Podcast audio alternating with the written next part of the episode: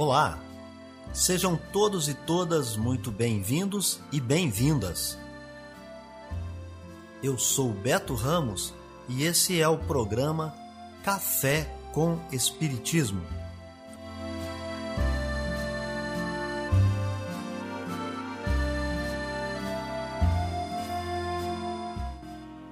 Um programa diário que aborda temas da filosofia, de conhecimentos gerais e de espiritismo.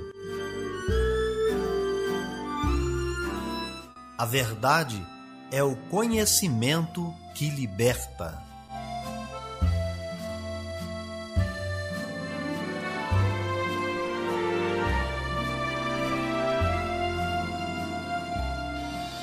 Olá pessoal, sejam bem-vindos. Hoje é 21 de setembro de 2021 e está no ar Café com Espiritismo. Notícias, informações, dicas importantes e mensagens você acompanha só aqui no Café com Espiritismo. E nós já trazemos para vocês as efemérides, os fatos históricos, as personalidades e o dia na história.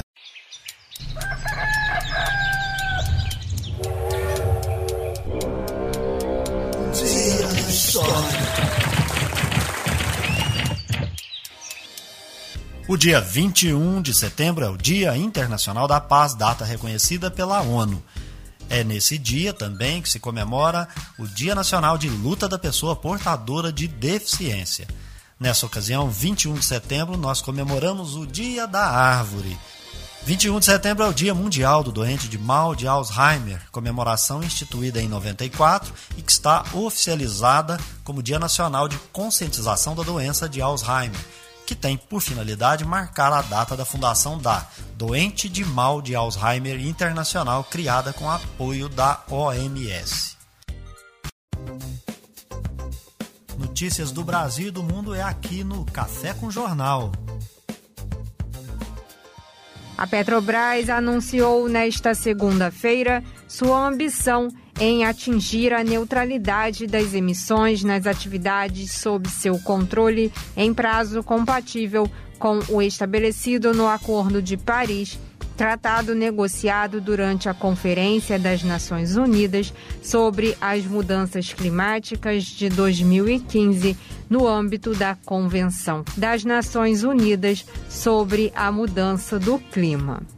O acordo prevê a adoção de políticas climáticas voltadas à redução de emissão de gases de efeito estufa, com o objetivo de limitar o aumento médio da temperatura global a menos de 2 graus acima dos níveis pré-industriais até o fim do século. A companhia também manifestou a intenção de influenciar seus parceiros a atingir a mesma ambição em campos de petróleo e gás, nos quais a empresa é sócia mas não é encarregada da operação. Em nota, a Petrobras explica que a decisão está alinhada ao posicionamento mundial das 12 empresas que fazem parte da Iniciativa Climática para Óleo e Gás, consórcio do qual a Petrobras faz parte desde 2018. Juntas, essas empresas representam cerca de 30% da produção global de óleo e gás e colaboram para acelerar a transição para baixo carbono.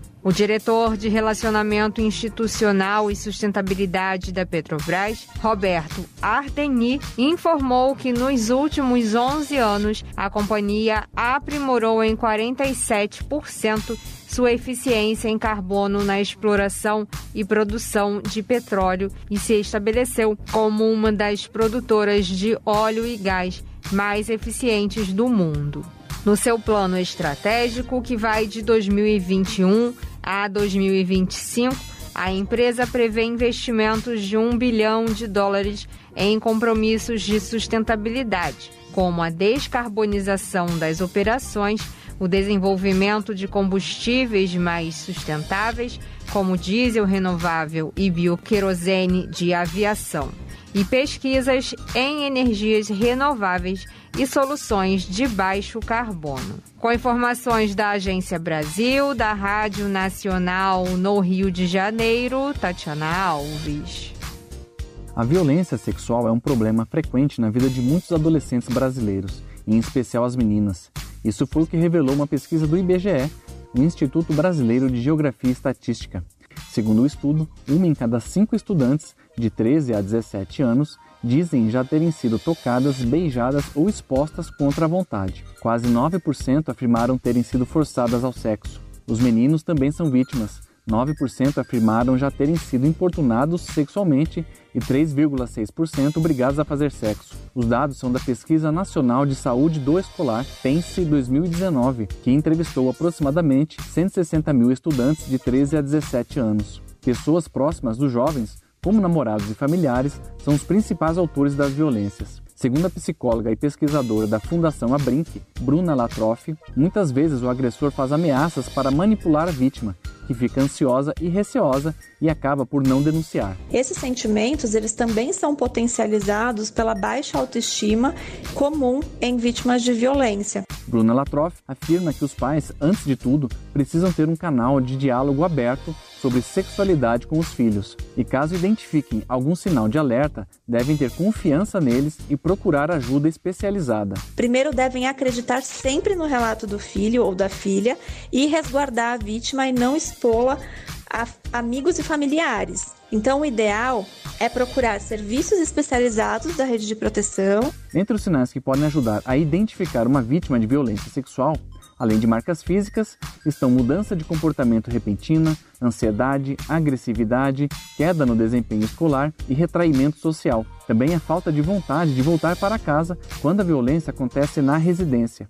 Os professores têm um papel importante, observando o comportamento dos alunos e realizando atividades sobre educação sexual, explica a psicóloga Bruna Latroff. As denúncias podem ser feitas em delegacias e nos conselhos tutelares. Também o canal Disque 100, que recebe denúncias anônimas e funciona 24 horas todos os dias. Da Rádio Nacional em Brasília, Gabriel Brum.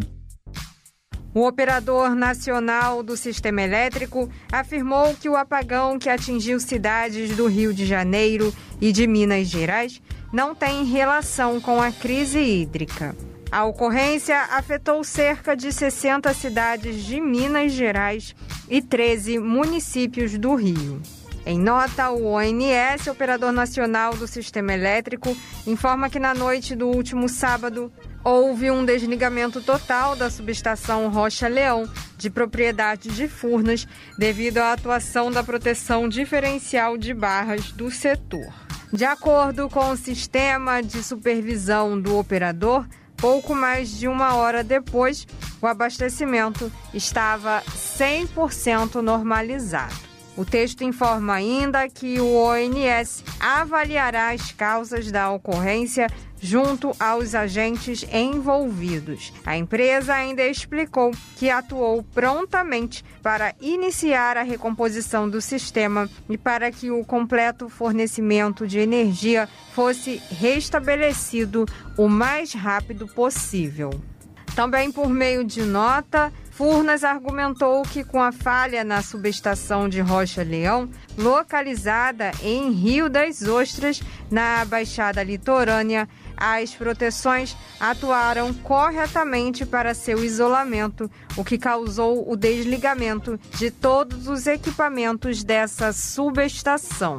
A nota confirma que a equipe técnica prontamente iniciou os procedimentos para o restabelecimento do fornecimento para a distribuidora e que a empresa está analisando as causas do ocorrido. A Enel, concessionária responsável pelo fornecimento de energia elétrica para cidades da região dos lagos, informou que uma perturbação na rede de transmissão de Furnas causou interrupção no fornecimento de energia em parte da região dos Lagos, Macaé, Cantagalo e Teresópolis. Da Rádio Nacional no Rio de Janeiro, Tatiana Alves.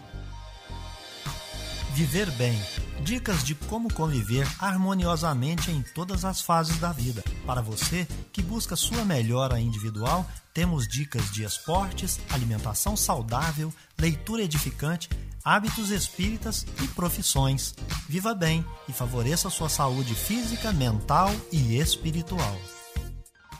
Aqui no Café com Espiritismo você confere dicas para viver melhor Quer ter hábitos saudáveis? Lavar o rosto, tomar banho, escovar os dentes, comer e dormir são vários hábitos e necessidades diárias que fazem parte de nossa saúde e higiene.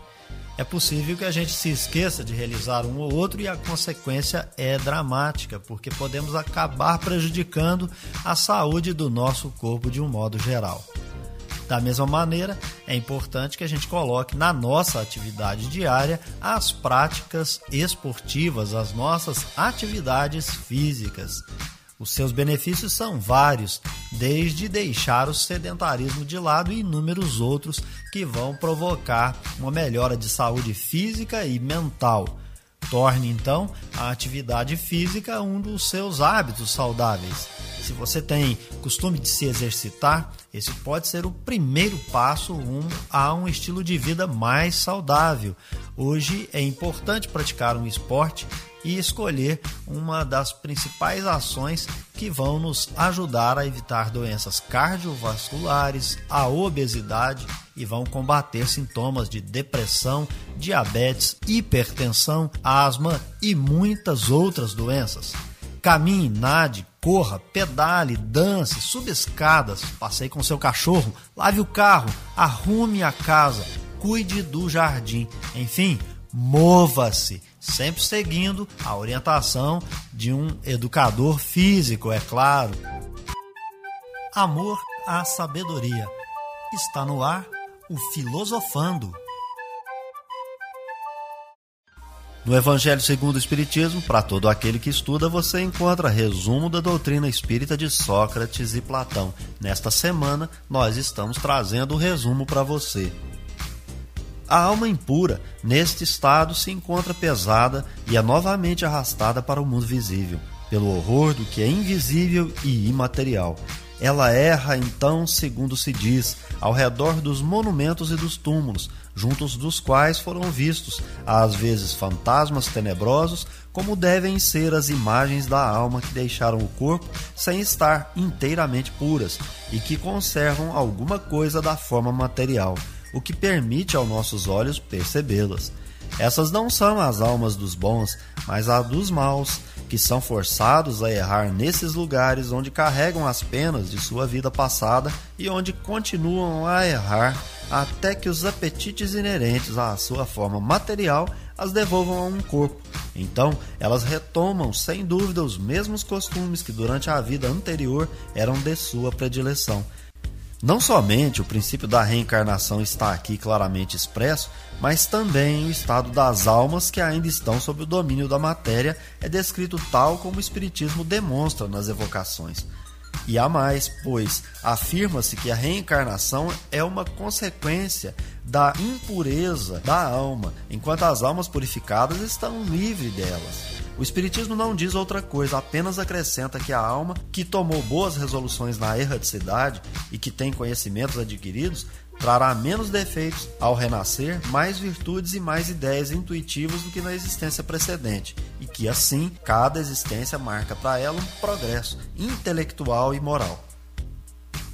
Após a nossa morte, o gênio Daimon, Demon, que nos havia sido designado durante a vida, nos leva a um lugar onde se reúnem todos os que devem ser conduzidos ao Hades para julgamento. As almas, depois de permanecerem no Hades o tempo necessário, são reconduzidas a esta vida por numerosos e longos períodos.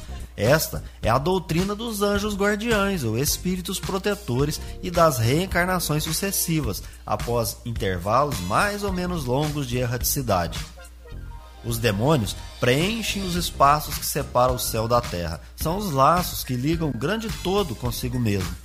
A divindade não entra jamais em comunicação direta com os homens, mas é por meio dos demônios que os deuses se relacionam e conversam com eles, seja durante o estado de vigília, seja durante o sono. A palavra daimon, da qual se originou o demônio, não era tomada no mau sentido pela antiguidade como entre os modernos. Não se aplicava essa palavra exclusivamente aos seres malfazejos, mas aos espíritos em geral, entre os quais se distinguiam os espíritos menos elevados ou demônios, propriamente ditos, que se comunicavam diretamente com os homens. O Espiritismo ensina também que os espíritos povoam o espaço, que Deus não se comunica com os homens senão por intermédio dos espíritos puros, encarregados de nos transmitir a sua vontade, que os espíritos se comunicam conosco durante o estado de vigília e durante o sono. Substituí a palavra demônio pela palavra espírito e tereis a doutrina espírita.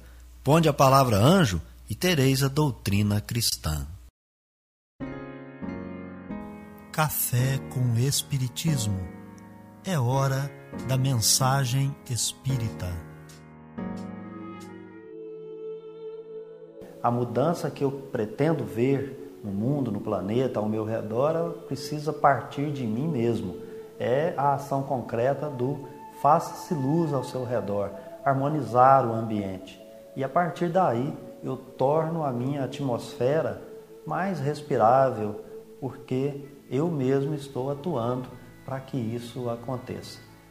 E é nesse sentimento que nós fomos buscar na obra Palavras de Vida Eterna, ditada por Emmanuel a Francisco Cândido Xavier, o capítulo 114, cujo título é Fraternalmente Amigos, e aqui o benfeitor espiritual comenta sobre a primeira epístola de Pedro, o capítulo 3, no versículo 8, que diz o seguinte: Finalmente, sede todos de igual sentimento, compassivos, amando os irmãos, entranhavelmente misericordiosos e afáveis. O apóstolo nos exorta a pensar sobre compaixão, que este sentimento precisa vir do fundo e do íntimo, e ele deve se externar através da misericórdia, que também se traduz em atos concretos de perdão, de indulgência, de clemência. E isso é um trato, é uma relação, e ela precisa ser com afabilidade. Afabilidade que eu demonstro com a amabilidade, com a cortesia, com a bondade e com a educação no trato com o meu próximo. Mas o que Emmanuel tem a nos dizer a respeito desse versículo? Diz o benfeitor espiritual que a experiência te conferiu o degrau diverso na interpretação da vida, pode não haver qualquer dúvida amadureceste o raciocínio e percebes determinados aspectos da realidade que as circunstantes ainda não conseguem assinalar. Estudaste conquistando títulos de que por enquanto muita gente não dispõe. Ouviste a ciência, alcançaste visões renovadoras, presentemente defesas a quantos não senhorearam oportunidades iguais às tuas Viajaste anotando problemas que muitos dos melhores amigos estão distantes de conhecer.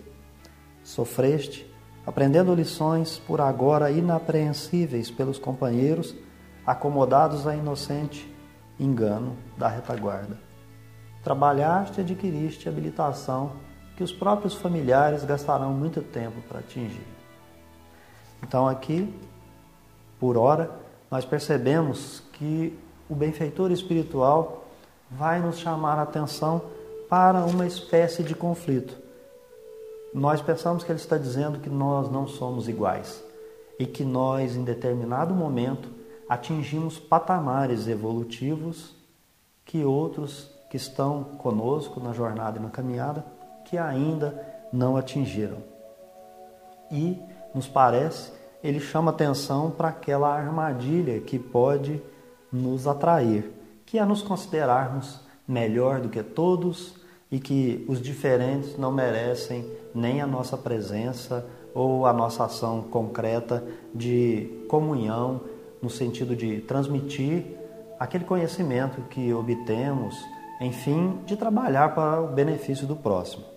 Porque nós vamos encontrar, como o próprio benfeitor está mencionando, a incompreensão, a falta de amadurecimento no mesmo patamar, aquelas visões renovadoras que são proibidas, que estão proibidas porque o próprio intelecto ainda não atingiu a maturidade necessária para receber aquele conhecimento. E também, quando nós detectamos esse ou aquele problema, pode ser que o irmão não detectou ainda e ele não possui informação ou conjunto de informações que podem auxiliá-lo a detectar esses problemas.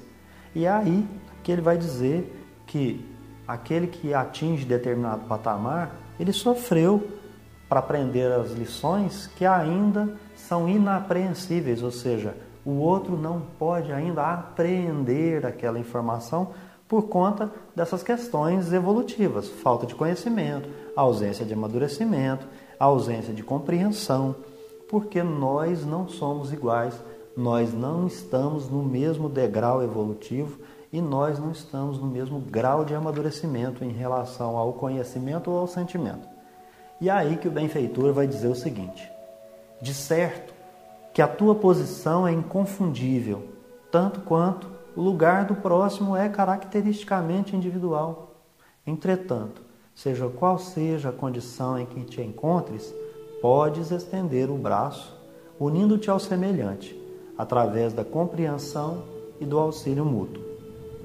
Aqui, o benfeitor espiritual resolve um problema para nós, que ele vai dizer o seguinte: a diferença ela é relacionada com a própria educação, mas que a igualdade ela pode nos causar um prejuízo grave se nós buscarmos sempre essa igualdade e não compreendermos que somos diferentes. Porque a pergunta aqui é: como é que eu vou me unir ao semelhante? Como é que eu vou dar o braço para o semelhante? Então ele vai dizer assim: o apóstolo não nos diz, sede todos da mesma altura, mas sede todos fraternalmente unidos. Não nos exige, pois, o Evangelho, venhamos a ser censores ou escravos uns dos outros, e sim nos exorta que sejamos irmãos. Então, eu preciso ter consciência da minha posição, saber do lugar do próximo, mas que nós somos todos irmãos perante a justiça divina, somos todos iguais, criados iguais, tendemos ao mesmo fim.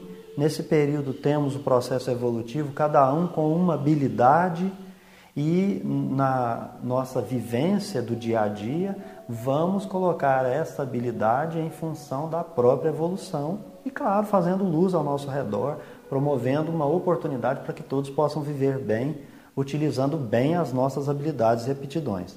Então, ele vai dizer que desta forma é necessário estender os braços, ou seja, auxiliar, e você se une aos semelhantes. Como? Compreendendo-os e ao mesmo tempo auxiliando, compreendendo que falta amadurecimento, compreendendo que às vezes ali ainda faltou a lição da dor ou do sofrimento que ele necessitaria para crescer. Talvez faltou uma experiência, talvez ele ainda não adquiriu o acervo de informações adequadas, até relacionado com outras vidas, para que ele pudesse atingir o patamar que você se encontra. Mas é, à medida que a gente vai aprendendo com o Evangelho, Quanto mais se sobe um degrau na evolução, mais responsabilidade temos para compreender quem está na retaguarda. Então, a gente precisa afastar aquela igualdade que nos vai tornar censores, ou seja, os julgadores dos outros, ou, pelo contrário, buscar uma igualdade em que eu fico escravo, subserviente de algumas situações que não me faz feliz, que não me agrada. E aí lembrando o livro dos Espíritos, seria muito fácil ter um equilíbrio no mundo. É o homem, é o ser humano é que o desequilibra. Porque se todos fossem utilizados por meio de suas aptidões, aquilo que faz feliz a cada um, a humanidade certamente não teria igualdade de riqueza, de posição social e etc., mas teria uma igualdade em felicidade. Porque à medida que cada um estivesse tendo, obtendo através da sua colocação na vida o seu próprio bem-estar, com certeza o mundo seria melhor. É isso então, pessoal. Se inscreva no nosso canal, deixe sua impressão e comentário. Um forte abraço e até o próximo Café com Espiritismo. Fui! Este foi o nosso programa Café com Espiritismo um oferecimento de Instituto Revelare. Se inscreva em nosso canal, acione o sino das notificações e se torne membro para apoiar os projetos. Nós nos encontramos no próximo episódio.